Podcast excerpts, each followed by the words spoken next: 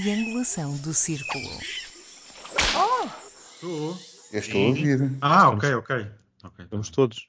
Já estamos a gravar, não estamos? Uhum. Olá, olá, muito bem-vindos ao 77 episódio da Triangulação do Círculo. O meu nome é Max Spencer Donner e hoje estou-vos a falar de Basileia, na Suíça. Uau! Hum, Internacional. Eu sou o Daniel Sempre. Rocha. E onde estou é em? Almada, infelizmente. Infelizmente porquê? Ah, porque isto é, é só calhaus com pernas. Ai meu Deus. Bom, e eu sou o Miguel Agramonte e estou em Aveiro. até que enfim que sou eu que estou fora e vocês estão em casa. Como é que foi a semana, Olha, fala- amigas? Fala baixo, fala baixo, Max, porque aí na Suíça o povo fica irritado com barulhos à noite. A esta hora fica sempre irritado a estas horas, sim, é verdade. O que é que eu ia dizer? E como é que, como é que foi a vossa semana? Intensa e sussugadita ao mesmo tempo. Olha, também foi. Poderei dizer, aplicar os mesmos adjetivos. Intensa, intensa, disparate. Intensa e sossegadita. Como é que se pode ser intenso e sossegadito? Eu ia acrescentar o que quer que isso signifique. Exato. Pronto, exatamente. Bem, mas sem tempo nem demoras, hoje não há, eh, eh, não há gravações, não há comunicações, não há e-mails dos nossos ouvintes. Vamos passar rapidamente, no entanto, para um áudio para o nosso comentário, que é eh, algo que eu selecionei para vós e que Ai, mano, vamos já eu- passar a ouvir. Eu vou ter que segurar o vómito outra vez. Não é interessante, é interessante. Vamos ouvir, vamos ouvir. Eu não sei, temos um, um indiano a governar o país, que pode ser vingativo. Eu pergunto, antes de morrer o, o presidente Jorge Sampaio, eles estiveram sozinhos juntos? Ou mesmo que não estivessem sozinhos, havia ali alguma pessoa de confi... Está bem que eram os dois socialistas, mas havia alguém eh, entre, entre junto com eles de confiança e neutral ou não? É que ele, o, o Costa pode ter pedido para falar a sós com o, nosso Presidente da República e não sabemos o que ele extraiu. Ter dois poderes sozinhos ao mesmo tempo, mesmo que sejam do mesmo partido, por isso é que os poderes são separados, para uma pessoa não saber tudo dos segredos de um país. Ora, se estava ao mesmo, ao mesmo tempo António Costa, o indiano vingativo, pelo que os portugueses fizeram à família, que abandonaram a família dele em Goa, que o Salazar não os queria em Portugal, eu acho que é um perigo para o país ter um, alguém que se queira vingar do país e estamos a meio de uma pandemia e quem está a gerir, quem leva o que é, é ele. Não podiam perder Goa da mão e Dio. Lutavam até à morte, mas não podiam perder Goa da mão e Dio. Em português é nada, Goa da mão e Dio. Mas os ingleses leem God. Eles não conseguem ler como nós. God quer dizer Deus. Da mão, demon. E Dieu dos franceses. Podem não compreender estas coisas. Portugal foi à frente dos outros todos, descobriu o mundo. Tinha lá um segredo. Hoje temos um indiano a governar o país. Acorda Portugal. Ah, ah, não se esqueçam, Portugal, quando conquistou, quando conquistou o mundo, fizemos coisas boas e coisas más, roubámos tesouros, etc, etc. Ter um indiano com sede de vingança no nosso país é perigoso. Hoje morreu um antigo Presidente da República, não se sabe se internado a sacarem os segredos de Estado. Ai, meu Deus do céu. God give me patience. Para contextualizar, trata-se da intervenção pública do candidato oficial, o candidato do Partido Chega, à Câmara Municipal de São Brás de Alportela, para aqueles nossos ouvintes que não saibam, é um conselho no Algarve, eh, no interior do Algarve, a norte de Faro. O que é que os meus amigos têm a dizer sobre isto? Bom, no Conselho do Algarve, ao, ao lado da tua casa. Portanto, eu desconfio, eu desconfio que se calhar quando passaram por lá aqueles incêndios eh, dos quais tu te queixaste, Max, eh, possivelmente deve ter ardido assim, um- uma área substancial de plantação de cannabis e, e o homem apanhou com, o- com- com o fumo todo, só pode, só pode ter sido, porque não vejo, não vejo outra, enfim, outra explicação lógica. Bom, isto é o Chega. O homem já quase também devia saber, o, o António Costa, enfim, o facto de ter nascido na, na Índia. Ah, que paciência que é preciso ter. Ter nascido na Índia, a Índia aquilo era uma colónia, portanto, aquilo nem sequer era Índia, era Portugal.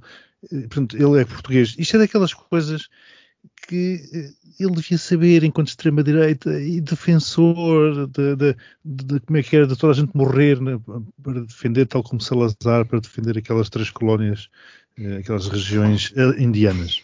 Finalmente, esta gente parece que sai diretamente das caixas dos comentários do Facebook e afins para aqui, portanto eles estão, estão a aparecer, todos, estas pessoas ridículas e ignorantes, e podem dizer tudo o que lhes vier à cabeça, misturar as teorias de conspiração todas e mais algumas, dizer as mesmas barbaridades, mas o facto é que não é ou não será por isso que o Chega, eh, ou que as pessoas, os eleitores do Chega, deixarão de votar no Chega. Porque, insisto, o Chega é uma seita e as pessoas vão votar no Chega independentemente das bestialidades que os seus candidatos, mais ou menos eh, lá, normais, o digam.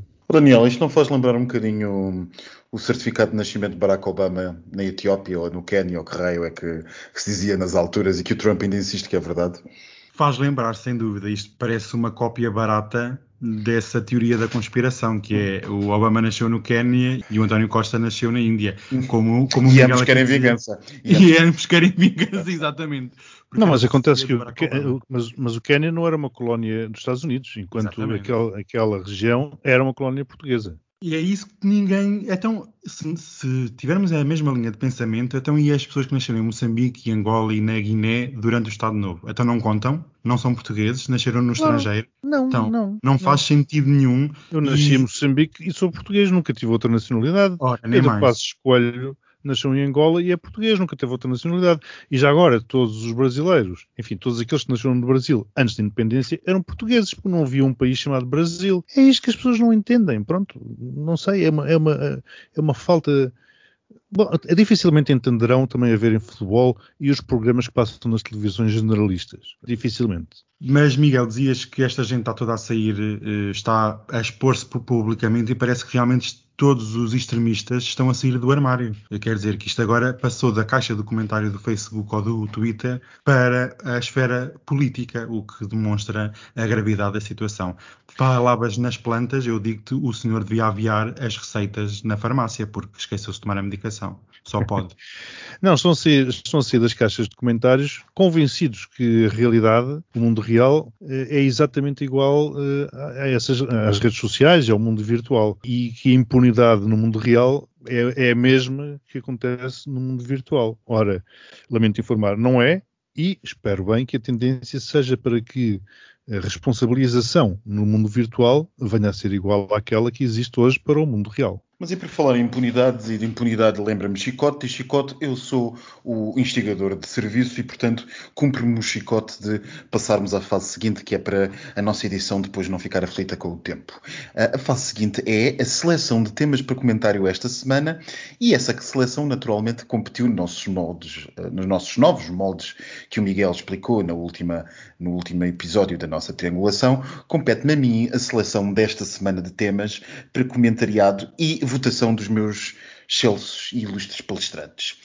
Então, o primeiro tema que, que vos trago do que se passou uh, esta semana é interessantíssima peripécia tipo 007, especulação ou não, que foi a queda de um pequeníssimo Cessna, portanto, um avião, um Cessna 182, para quem não saiba, um pequeno, aquilo que as pessoas chamam um teco-teco, uma avionete, uh, uma avionete que fazia ali um voo entre Haifa e, no, em Israel e a ilha de Samos, na, na, na Grécia, e uh, uh, nada seria de anormal, não fosse o caso de este uh, pequeníssimo Cessna viajar com uma das principais testemunhas do processo que corre em Israel contra Netanyahu, o, o antigo chefe do governo israelita, acusado de corrupção e que conseguiu resistir estes anos todos e que recentemente caiu face a um governo de coligação que conseguiu juntar gregos e troianos para, os, para o pôr de lá para fora. Entretanto, o processo continua, mas o antigo uh, primeiro-ministro Benjamin Netanyahu continua com o, seu, com o seu processo e essa das principais testemunhas acaba curiosamente por desaparecer neste acidente ao largo de Samos, em que os pescadores que estavam naquela noite uh, nos, mares, uh, nos mares gregos dizem ter visto duas explosões antes do avião cair. Os amigos querem dizer alguma coisa? Acham que sou eu com teorias? Ou haveria razão para essas teorias ou nem por isso? Uh, ai filhas, olha, eu quando li isto pela primeira vez, eu só pensava, não pode, Não, que descaramento. Ao menos tinham, tinham escolhido um acidente de carro, sempre é mais credível, certo? Na, naquelas montanhas gregas é tão fácil, não é? O carro cai pela ribanceira abaixo e pronto, olha, foi isso. Ou sei lá, já sei. Teoria por teoria, especulação por especulação, ou num túnel em Paris. Ou num túnel em Paris, exatamente, porque isso, isso está muito por explicar. Mas sinceramente, as pessoas dizem que eu sou das teorias da conspiração, mas amigo. Eu sabia que tu é ias adorar este tema, Daniel. Eu ia adorar, eu adoro. Eu quando li isto, eu fiquei, não, pode isto cai mesmo que nem uma luva naquilo que eu penso. Realmente, o ex-primeiro-ministro de Israel era um dos donos deste planeta e, obviamente, que tem muitos favores a serem cobrados. Este acidente parece ser um deles, por isso, mais uma vez, o mexilhão é que se lixa. E pronto, estaremos aqui para ver se existirá ou não condenação do ex-primeiro-ministro, o que eu duvido muito. Por isso, vou dar oito pontos, não ao atentado, mas todo esta, este filme drama. 07, este drama que eu adoro. Bom, ele era, era uma das 300, escreveu testemunhas do processo. Aliás, Netanyahu até costuma... Mas uma das principais. Sim, sim, mas ele até costuma gozar com o facto de haver 300 testemunhas no, no processo. Isto realmente dá aso... Desculpa, Miguel, uma brincadeira para qualquer processo português. Exato, sim. Podemos mandar uns consultores lá. Exato. Uns juízes, já há uns juízes que sobram até. Isto realmente dá aso a, a teorias da conspiração, como é óbvio. Aliás, vocês depois falaram ali do, do túnel parisiense. E eu, quando li esta notícia, lembrei-me de uma outra que aconteceu no Brasil em 2014, em que faleceu o Eduardo Campos, que era o, o candidato do Partido Socialista Brasileiro, PSB, eh, à presidência da República. Ele tinha sido duas vezes governador do estado de Pernambuco. E, curiosamente, num voo, num avião, um Cessna Citation, novíssimo, três anos, pilotos experientes, caiu Uh, sem saber muito bem porquê. E sem saber muito bem porquê, porque curiosamente a caixa negra, ou a caixa preta, como se diz no Brasil, não estava a funcionar. Hum. Tinha duas horas de gravação e não estava a funcionar. E, segundo as contas que se faziam na altura, aquilo era, era as eleições iam-se disputar, isto é, 2014, iam-se disputar entre Dilma e Aécio Neves, e aquilo indo à segunda volta, este candidato tinha todas as probabilidades uh, de vencer e, portanto, havia todos os interesses de ambas as partes de que o homem uh, desaparecesse. Nunca ficou provado nada. Uh, a polícia, portanto, as investigações apontaram quatro causas possíveis para, para o acidente e, e ficou-se por aí assim. Portanto, estas coisas realmente dão aso a teorias da conspiração. E, e, se quisermos falar de outra também que envolve um avião, temos o nosso saco carneiro. Nossa, carneiro, e coitadinhos, e coitadinha do inquérito grego se for pelo caminho do nosso, do nosso saco carneiro. Vou dar dois pontos, acho isto muito triste. Estou a ver que isto hoje é não vai pelo. É isto hoje, a comedida, isto, isto é, é comedida e isto hoje não vai pelo bom caminho. Mas falavas há bocado, Miguel, de movimentar juízes para ajudar os israelitas, e por falar em movimentar juízes, nós temos um dos grandes broás, como diria o nosso Primeiro-Ministro. Mas eu cidade. gosto da palavra broá. Ah, eu, eu gosto, gosto da palavra broá, que foi justamente a passagem. Imagine-se sair do bairro Alto e do Príncipe Real para ir parar uh, ao meio de Coimbra. E a grande, a grande questão, hoje, sexta-feira, hoje, sexta-feira, sim, creio que foi hoje, uh, foi aprovado na generalidade, com os votos contra do PC e uh, do Chega, ainda a abstenção de todos os outros partidos, exceto uh, alguns poucos deputados do PS, a passagem uh, por Tribunal Constitucional e de todas as suas competências de Lisboa para Coimbra. E, dado o bruá que isto tudo causou, eu gostaria de saber o que é que os meus amigos têm a dizer sobre o assunto, começando por ti, Miguel, que eu sei que tu tens ideias sobre este assunto. Mazinha. Eh, eu acho, acho muito bem porque realmente eh, a descentralização, já que a regionalização não, não tem vindo a ser possível, a descentralização faz-se desta forma. E convenhamos que uma descentralização também num país tão pequeno não é eh, assim tão complicada. Eu, eu, costumo dar sempre como exemplo, aliás, já aqui no podcast dei exemplos semelhantes, que nós deveríamos ter uh, cidades especializadas. Portanto, se calhar Coimbra poderia ser a cidade do direito, por exemplo, até porque tem uma longa tradição nessa área. Uh, Portanto, concordas com a lógica de Santana Lopes? Com a lógica, a lógica de Santana Lopes? Ele disse exatamente isso, especializar as cidades na base das suas coisas. Portanto, uh, Coimbra mas eu já, seria... tenho, mas eu já, tenho, já tenho vindo a dizer há muito tempo que isto Coimbra seria, Coimbra seria o que era, Évora ficaria para, para, uh, para a agricultura e Faro, por exemplo, na altura recebeu uh, as, as, as, autoridades do turismo. Eu concordo, não sabia que Santana Lopes tinha. tinha não te lembras? Não te lembras de, de, de, do Bruá que foi a movimentação de Secretaria de Estado e Ministérios no início do governo? Mas eu acho, mas eu acho, acho que sim, concordo. Aliás, eu costumo dar o exemplo eh, das, das telenovelas e dos filmes. Acho que para diversificar, vimos, vimos a tragédia que aconteceu no Algarve por causa da pandemia, porque temos os ovos todos do Algarve metidos na questão do turismo. Será que o Algarve também não poderia ser a nossa Hollywood? Será que as telenovelas e, e os filmes não poderiam ser gravados no Algarve face a todas as condições naturais e de luz que, que o Algarve tem? Por exemplo, porquê que uma vez mais está tudo em Lisboa? Porquê que todos os os espetáculos, todas as exposições, todos os acontecimentos. Eu costumo dizer, em Espanha tivemos no mesmo ano as Olimpíadas em Barcelona, tivemos a Expo em Sevilha. Alguém duvida que eh, se houvesse. Bom, a Expo já foi em Lisboa, pagámos-la todos nós. Eh, se houvesse Olimpíadas, com certeza que seria em Lisboa, porque se calhar seria desprestigiante ser noutro local do país. Portanto, eu acho que efetivamente eh, o país deveria ser especializado e Lisboa, uma vez mais, uma vez que não há regionalização, deverá haver desconcentração de poderes. Agora, se a questão do, do, Tribunal Constitucional for pelo mesmo caminho que foi o Infarmed para o Porto, pois poderemos esperar uns anos. Mas, oh, Miguel, eu sou, sou o provocador de serviço. Diz-me uma coisa. O que achas do argumento? Não sei se tiveste a oportunidade de ler, certamente que não, porque tens coisas muito mais importantes para fazer na vida, mas calhar na imprensa terás visto. O projeto de lei apresentado pelo grupo parlamentar do PSD para esta questão foi justamente uh, um dos grandes argumentos era a, a, centralidade geográfica de Coimbra para se mudar o TC de Lisboa para lá. O que me tens a dizer sobre a centralidade geográfica de Coimbra? Coimbra fica perto, perto da Sertã e a Sertã fica quase no centro geodésico de, de Portugal. Portanto, se calhar foi por isso. Foi, por isso. foi, foi. Foi, foi, foi. Agora, agora, não concordo, que uma vez mais, isto não tem nada a ver com. Porque se começamos com centralidade, então temos tudo em Coimbra. Não, não é isso. Isto, o, o, país deverá ser uma rede integrada, olha para a qual viria muito bem a, a ferrovia, integrada de cidades onde há especializações e onde há serviços. Porque, de outra forma, continuamos a ter um país crescentemente macrocéfalo, ou uma capital autofágica, que tudo consome e quanto mais consome, mais quer consumir. Pontos. Quantos pontos? A sugestão da mudança do Tribunal Constitucional, 12. Epa! Ah, muito bem, isto parecia bem. que ia começar mal, mas afinal. Daniel, diz-me lá o que é que tu dizes e quantos pontos dás. É bem, olha, eu só vou dar aqui dois pequenos reparos. Um, que o PCP está sempre contra tudo. E segundo, as pessoas votam em deputados é para tomar decisões, não é para se abster. E há muito deputado que a sua, o seu historial no Parlamento é, é abstenções. Mas pronto, enfim. Eu vou passar aqui um pequeno reparo sobre o tema em si, que é nada em política é ao, ao, acaso e serve sempre uma agenda mais ou menos escondida. A nossa agenda aqui não é nada escondida, saiu do armário, mas há quem tenha essa agenda escondida.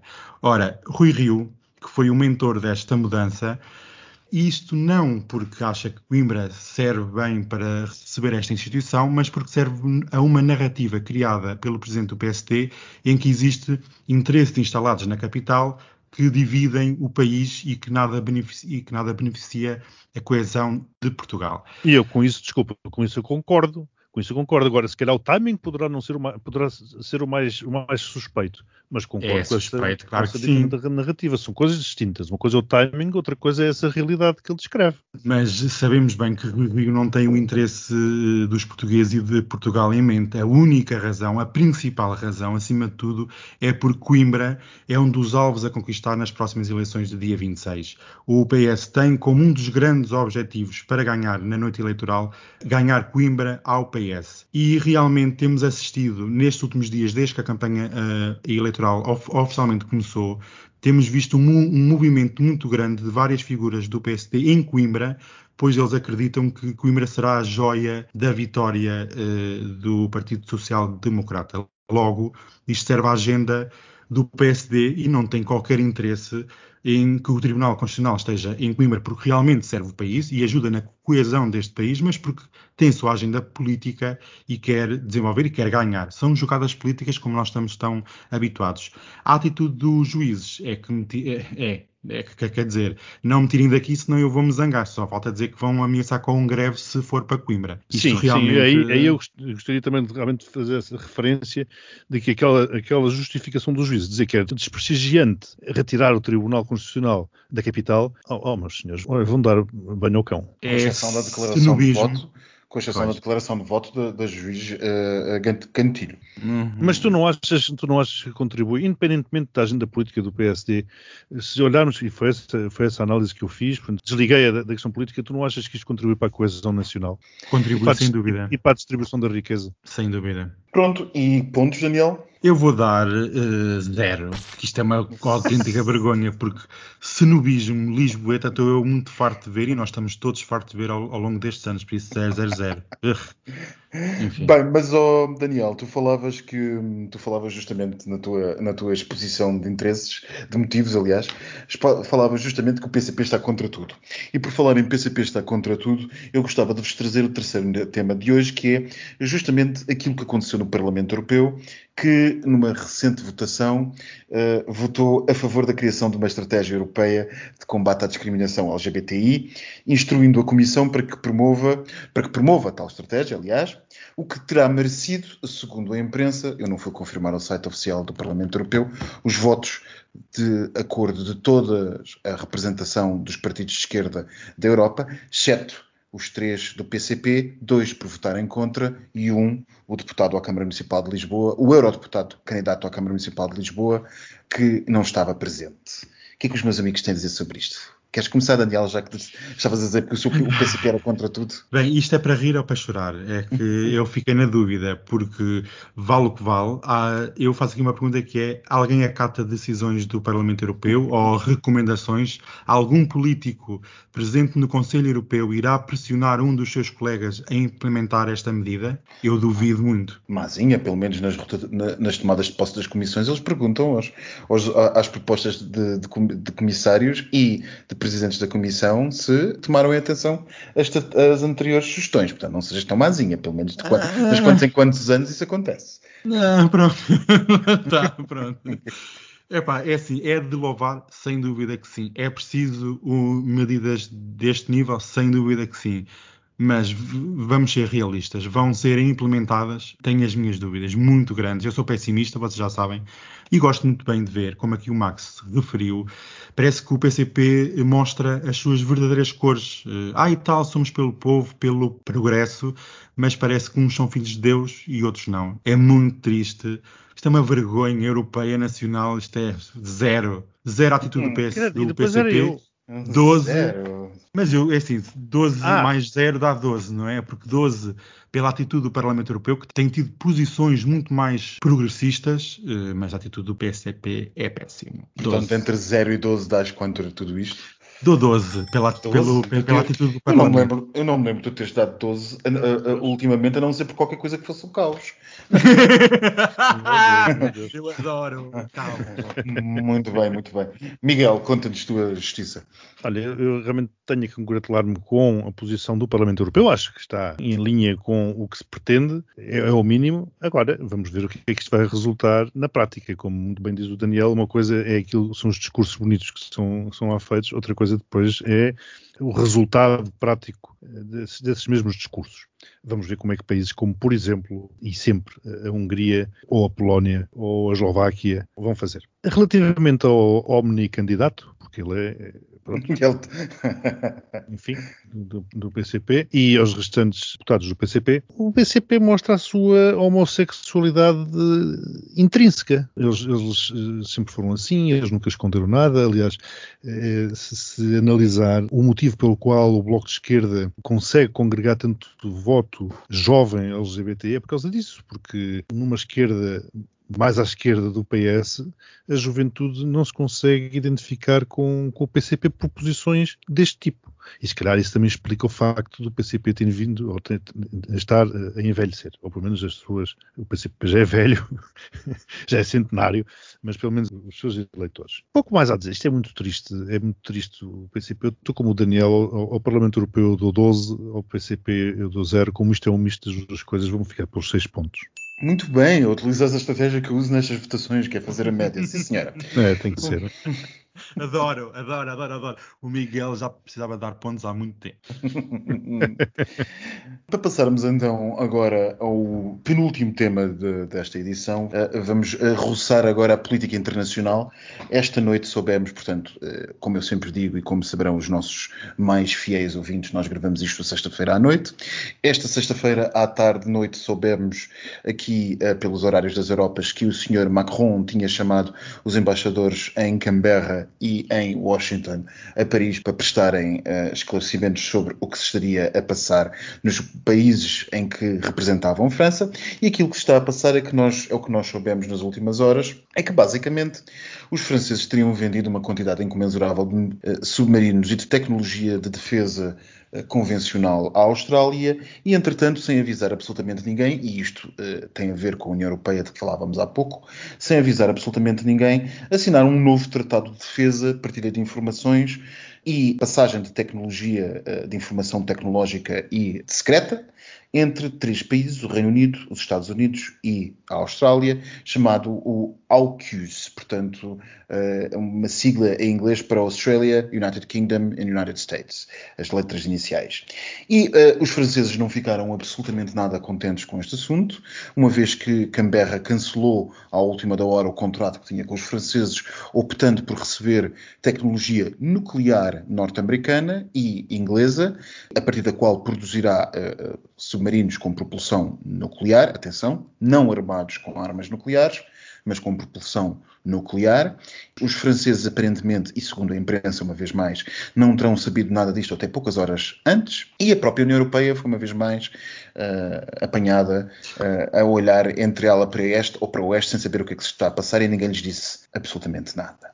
Aquilo que se está a acontecer é basicamente uma reafirmação de uma aliança que toda a gente sabe, mas ninguém diz, anti-China, ou pelo menos de contenção da China, e perante estes novos desenvolvimentos cada vez mais rápidos da geopolítica, que nós tantas vezes acompanhamos aqui no nosso podcast, aliás, se bem nos lembrarmos logo a seguir à vitória de Biden, dissemos que a China ia ser a grande prioridade geopolítica de Biden, que não ia provavelmente alterar a lógica de Trump neste sentido, o que tenho os meus amigos a dizer, começando por ti, Daniel, conta lá, tu deves ter, deves ter andado a fazer brindes nos teus investimentos todas estas últimas horas. Ah, eu adorei. Eu, eu vou ser sincero, fiquei de boca aberta. Amigas, eu fiquei assim, não pode. Eu, eu esta semana foi mesmo, foi a, foi a palavra da semana, não pode. Eu não entendi bem se isto foi ainda preparado na presidência do Donald Trump ou se nesta nova presidência, mas isto realmente é um começo de uma nova era e eu até encomendei mais caixas de champanhe. Não vai acontecer alguma coisa pelo caminho e eu não tenho o meu rico champanhe. Eu ri muito, ri muito da, da postura francesa que pareceu uma virgem ofendida, mas como o Max estava aqui a dizer, eles queriam era vender submarinos aos australianos, 50 mil milhões de euros que seriam esperados na economia francesa, e ri muito com a posição da União Europeia, que peço imensa desculpa, mas isto é, é cómico. A posição da União Europeia eh, achava que estava muito mal porque nem sequer tinha sido avisada. Opa, eh, em Bruxelas tudo isto é um bando de bimbas. Sinceramente, mais, mais valia estarem calados. E depois queixam-se e dizem que ah, o Putin uh, invade países, outras pessoas duvidosas fazem o que querem e ninguém nos liga. Pudera! Então vem a público dizer que não foram ouvidos. Isto sim, sinceramente é preciso garra na Comissão Europeia e que parece não haver.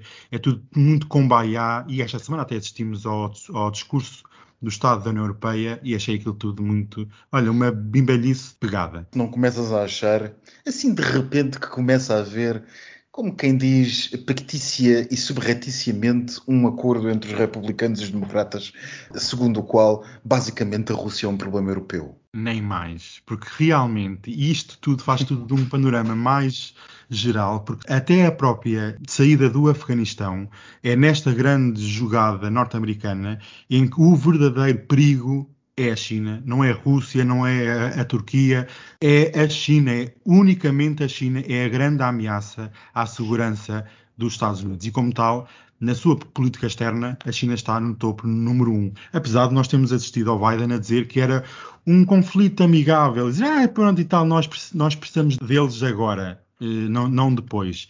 Mas, e como, Max, como estavas aqui também a dizer, isto é uma das maiores transferências de tecnologia que assistimos nas últimas décadas. Oh, Os Estados Unidos nunca transferiram para ninguém, senão nos anos 50 para o Reino, para o Reino Unido e para Israel. Israel, Israel, Exatamente. Mas, isso foi Israel, mais não, Israel, Israel, não é oficial. oficial. Não é oficial a, a claro. tribulação pauta-se pela informação sim. oficial. E depois Israel modificava os, os aviões e modificava uhum. lá as coisas. Aquilo não era 100% norte-americano. Mas é curioso ver como a China se apressou a dizer que isto é uma guerra fria, ou que uhum. estamos aqui no início de uma, de uma, guerra fria. Bom, se calhar começamos a entender o que é que. Começamos a entender é que temos duas, ou então que os polos da dita se estão a organizar. Sim, uhum. sem dúvida. Começamos a ver os, motivos, os reais motivos pelos quais o Reino Unido queria sair da União Europeia. Realmente, eles agora têm, como dizer, têm a carta branca para fazer tudo e mais alguma coisa, inclusivamente começar aqui a fazerem acordos, uma espécie de Commonwealth alargada, vá lá, metendo aqui os Estados Unidos ao barulho. Se repararem, isto é tudo esfera de influência do Reino Unido. Exatamente. É, é, é Global Britain que o Johnson tanto falta. Tanto falta. Mas vocês não acham que isto dessa, mas não acham que a ligação dos ingleses eh, não é mais pela, por essa ligação histórica e social e não porque eu parece-me que os Estados Unidos não se interessam se for o Reino Unido ou não. Eles querem é combater a China. E os ingleses, pronto, olha, foram. Sim, sim, mas o Boris porque o Boris Johnson ele tem que começar a fazer qualquer coisa, tem que começar a mostrar aos ingleses que o Reino Unido existe e que tem alguma importância, porque senão ele, ele vai embora na enxurrada da pandemia, quando isto começar, que já está a começar a, a desconfinar. A China, entretanto, também já enviou uns naviositos, para onde é que foi? Lá para cima? Lá para, o Alasca. Para o Alasca, não foi? Uhum. Pois. Alasca, portanto, como quer não quer a coisa, também já que os Estados Unidos vão enviar para aqui, nós enviamos para o Alasca. Pronto. E é isto, é o mundo que temos. Eu aproveito já eh, para dar os meus três pontos.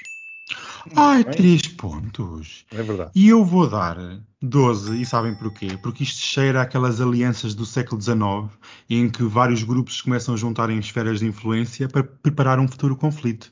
Pois por isso é que eu dou 3. No nosso episódio. Depois das 3, eu dou 12 porque eu adoro caos, como o Max diz. Eu sou ótimo. Sabem porquê? Porque é na bolsa que se faz os melhores investimentos, é com o caos. Bom, e por falar em caos, chegamos ao nosso último tema de hoje. Caos andaram as redes sociais, andaram as redes sociais nos últimos dias no Twitter português, essa coisa onde acontece tudo, acerca de, eh, como dizer, das regras de parcimónia de, de vestuário que uma certa escola da Amadora, uma escola pública, terá aplicado. Pois bem, então foi uh, por volta desta quinta-feira que a conhecida cantora uh, Sónia Tavares, uh, do grupo da Gift, sabes quem é, Miguel? Não sei se, se no teu tempo sei, já se... sei, ah, sei. Pronto, okay, pronto. É que às vezes a gente tem que explicar estas coisas às pessoas mais velhas. Bom, recorreu então ao Instagram para denunciar aquilo Aquilo que terá sido um caso que, segundo a imprensa, lhe chegou através de uma amiga, que era um cartaz afixado à porta do agrupamento de escolas da Amadora, do agrupamento de escolas públicas da Amadora, da Amadora, da Amadona, meu Deus, isto, o agrupamento de escolas Cardoso Lopes, eh, justamente como eu dizia, não na Amadona, mas na Amadora, em que eh, passou a ser proibido, ou que se declarava ser proibido, usar decotes, minissaias, calças descaídas, calções curtos, tops cai-cai ou chinelos de enfiar no dedo a vulga chanata. Bom, enfim, eh, as, as, os jovens não poderiam usar qualquer coisa que fosse para uh, evitar jovem. Que, jovem. que, fosse jovem, Exato. para evitar que, que, que, possa atentar contra o poder público e que, portanto, que deveria tendencialmente evitar expor partes um, do corpo. Uh, este tema parece light, como quem está a abrir caminho para, para o postigo, mas não é. E, portanto, eu queria saber que pontos é que o meu amigo Miguel dá e que pontos é que o meu amigo Daniel dão a isto, eu, depois dos vossos comentários, claro está. Eu vou ser, vou ser muito breve no comentário, também faço adiantado da hora. A Susana Garcia que se põe a pau porque os talibãs chegaram à Amadora. Zero pontos. olha, eu tinha pensado o mesmo. Eu pensei, olha, algum talibã tem residência na Amadora. Eu realmente, isto parece os restos da Silly Season. Se eu não tivesse lido, eu pensava que isto era mentira. E realmente são os tecidos que as pessoas usam é que causam os problemas desta sociedade. E eu aqui acrescento um ponto que estava para outro podcast, que é Portugal já há muito devia ter imposto fardas no ensino, que era uma forma das pessoas, das famílias, pouparem dinheiro com as roupas das criancinhas. Porque Olha, podem começar com burcas. Pronto, burcas. eu também vou dar zero. Vou dar zero. Muito bem. Miguel vai buscar a, vai buscar Olha, a, calculadora. Já aqui está. É chinesa. Portanto, o Daniel deu 8 mais 12 mais 12, Sim. o que dá 32, não é? 32 pontos para o Daniel. 32. sim, E agora tu deste 2, estás a, estás a carregar? Estou. Não estou a ouvir. 2 mais 12 mais 6 mais 3. E 0, não é? E depois 0 que ambos deram no fim. Isto só dá 23 pontos. o Daniel fica- ficou a 32, 23. Eu dei mais. Como é que isto é possível? Meu Deus. Dá 55 pontos no total. Sempre é Nós- mais de metade. Então nós estamos a desconfinar e damos estes pontos. Pois não quer saber, mas eh, quando eu a dar A pontos... culpa é do Max. A culpa é do Max que traz uns temas escabrosos. Aqui. E por falar em escabrosos, vamos ao postigo do Daniel. Que escabroso que mete medo. O postigo do Daniel. Bem-vindas.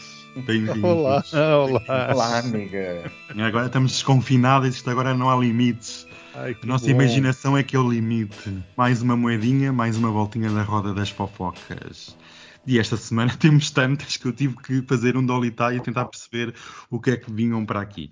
Deixa-me sabem. Britney Spears. Ah, veremos, veremos, mas já tens mais um ponto. Se isto fosse bingo, já tinhas. Britney, bingo. Bem, vocês sabem quem é a Porca Pepa? Claro. É que é animado, um desenho animado, certo? E sabem quem é a Porca Pepa portuguesa? Susana Sabem quem é a porca? Eu ia perguntar isso Susana mesmo. Garcia. É Susana Garcia. Susana Garcia, mas essa não é Miss Piggy. Não, o equivalente em Portugal é o Quintino Aires, amiga. Ah, a Sabem bicha, é? a bicha que depois, A Porca Pepa portuguesa. A bicha que disse que as outras eram promíscuas. Era, e era essa que andava em Monsanto. Eu também fui lá apanhada de culpa ao ar a apanhar mujo. Disse Ah, ela. Mas isto uma pessoa nunca sabe. Ou cogumelos. Então. Mas viste? E, isso, e muito conhecido era ele também no Jamor, segundo algumas fontes. Mas isso vou-me calar, senão ainda levo um processo do, do Dr. Pepa Portuguesa. E então, o- a Pepa Portuguesa foi expulsa da TV por comentários homofóbicos. Toda a gente já sabe. E a Pepa Portuguesa defendeu-se, dizendo que foi expulsa não pelos comentários nojentos, mas porque atacou o ministro Eduardo Cabrita. Olha a velha, mais um pouco e está no Chega. Já faltou mais. E homossexuais nos chega é coisa que não falta. Ui, ui, amiga, isso, aquilo até, aquilo no grande até faz, explode o telemóvel. Mas vamos para a próxima, que é a nossa queridíssima rainha. Claro, a nossa Britney Spears. Vocês sabem que a Britney Spears apagou as suas contas das redes sociais? Ouvi dizer que tinha sido bloqueada. não, posso. não, não. A sério? A sério, vai pesquisar ao Instagram, que era super Não, famoso. A Britney já não está no Instagram. Não está no Instagram e Não, ainda- ninguém sabe se isto é permanente ou temporário. Depois da forma como apresentou o anel, aquilo é, é indecente. É um bocadinho, mas o anel podia ser um bocadinho maior, mas pronto, isso sou eu que sou um bocadinho exagerada. Mas depois Mas as tapava o dedo. teorias, eu não sou de teorias da conspiração, vocês sabem que não. Não Mas é? Não, não. Neste caso não sou, eu não sei. Qual é a vossa teoria? Porquê que a Britney desapareceu? O que é que se passa? Ela vai lançar algum CD? Nor- Normalmente acontece isso. Sabem quem é a próxima vítima, amigas? A Rainha Isabel II. Não, é um dono de uma marquise. O Cavaco Ronaldo? Silva. Ele tem muitas. Tem muitas marquises que é só casas. Tem Então não é de vidro. Então não é Cavaco Silva. É, É o Ronaldo, é o Ronaldo. Ronaldo, eu sou o dono de Cristiano Ronaldo. Ronaldo. Está envolvido em mais uma polémica, amigas. A polémica envolve os seguranças pessoais do CR7, que por sinal são gêmeos. Tem TikTok? Gêmeos e PSPs em licença sabática. Ah, Interessante. Eu até fiquei a tremer das pernas. Faz-me lembrar uma passagem ano do Lusitano. Uhum. Então, a polémica é que estes gêmeos vão ser acusados de segurança ilegal em território internacional pela PSP. Parece que o só dono Cristiano Ronaldo vai perder os seus braços direitos. Ai, coitadinho. Um um braço para cada lado, vocês sabem como é que é. Ai. Ai, vocês seguiram o casamento do ano? Qual deles? O da filha do Dom Costa. O vestido foi de inspiração vintage e ocorreu numa tenda com 500 metros quadrados, vejam lá. O Pedro Nuno Santos não foi um dos 150 convidados. Achei estranho porque apareceu muita gente do PS, mas não o Pedro Nuno Santos. Não consegui saber qual foi a emenda. Eu adoro emendas. Eu vou já aqui dizer, foi triste. Se alguém souber o que é que comeram e beberam no casamento, por favor envie para hashtag triangulação do círculo.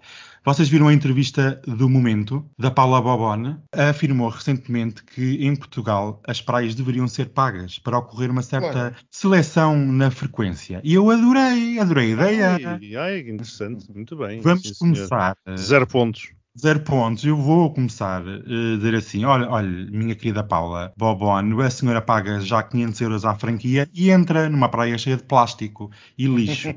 Mas sabem quem que está também em maus lençóis com muitos problemas? É o filho da Isabel II, o André. Ah, já cá faltava. Já cá faltava. E Mas isso porquê? alguma vez deixou de ter? Não, mas agora piorou porque vai-se prosseguir com o processo onde ele é acusado de abuso sexual de menores e por isso a rainha não deve ter gostado muito. Ele não estava presente no dia da notificação. Esta semana a rainha também teve envolta numa polémica, além do filho, que devia já ser preso há muito tempo, envolta numa polémica porque o testamento do falecido marido só vai ser conhecido do público daqui a 90 anos. 90! Ai, meu, Deus. Amigos, isto está aqui há esquema. Algum Claro. caminho ilegítimo? Mas tu achas que na monarquia há esquema? Não, claro, claro que não, mas eu- o comunicado oficial até veio dizer que se o testamento fosse tornado público, iria causar confusão e seria desnecessário para a dignidade da rainha. Eu fiquei, what? Meu Deus. Mas desde quando é que bastardo é coisa estranha na monarquia? Exato! Uh, isto é super banal, isso é como comerem uma torrada ao pequeno almoço, é super. Uf, uau! Eu vou ter que pi alguém no palácio para descobrir alguma coisa, porque eu não vou descansar enquanto não souber o que é que se passa. Estão com os Googles ligados? Claro. Vocês viram a festa dos milionários em Nova York, a Met Gala? Sim. Eu, eu adorei, adorei o, o, o vestimenta do lá do Lil não sei quantos. Era isso que eu ia falar. Esse Ai, um- adorei, adorei, adorei. Amigas, aquilo foi é um escândalo. E viram e viste as posições que ele fez? Vi eh, as poses, as poses. poses. super esfrega na cara das inimigas. É mesmo E a adoro. prateleira? E a prateleira? Ai, filha, aquilo dava lá para pôr um candeeiro. Não, aquilo era um prateleirão. Num prateleirão, sim, tem espaço para até para pôr um ecrã de televisão, quase.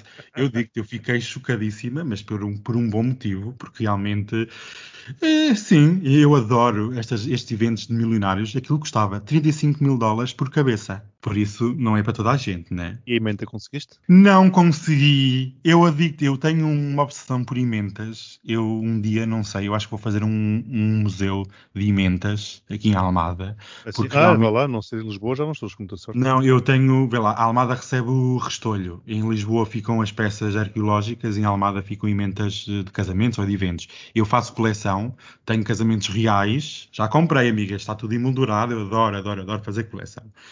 Mas tem também o Google ligado para mais uma pessoa, que é a nossa querida KK, Kim Kardashian. Hum, Já viste, Max? Estás a pôr Kim Kardashian Met Gala 2021? claro, já vi, já conheço. Não.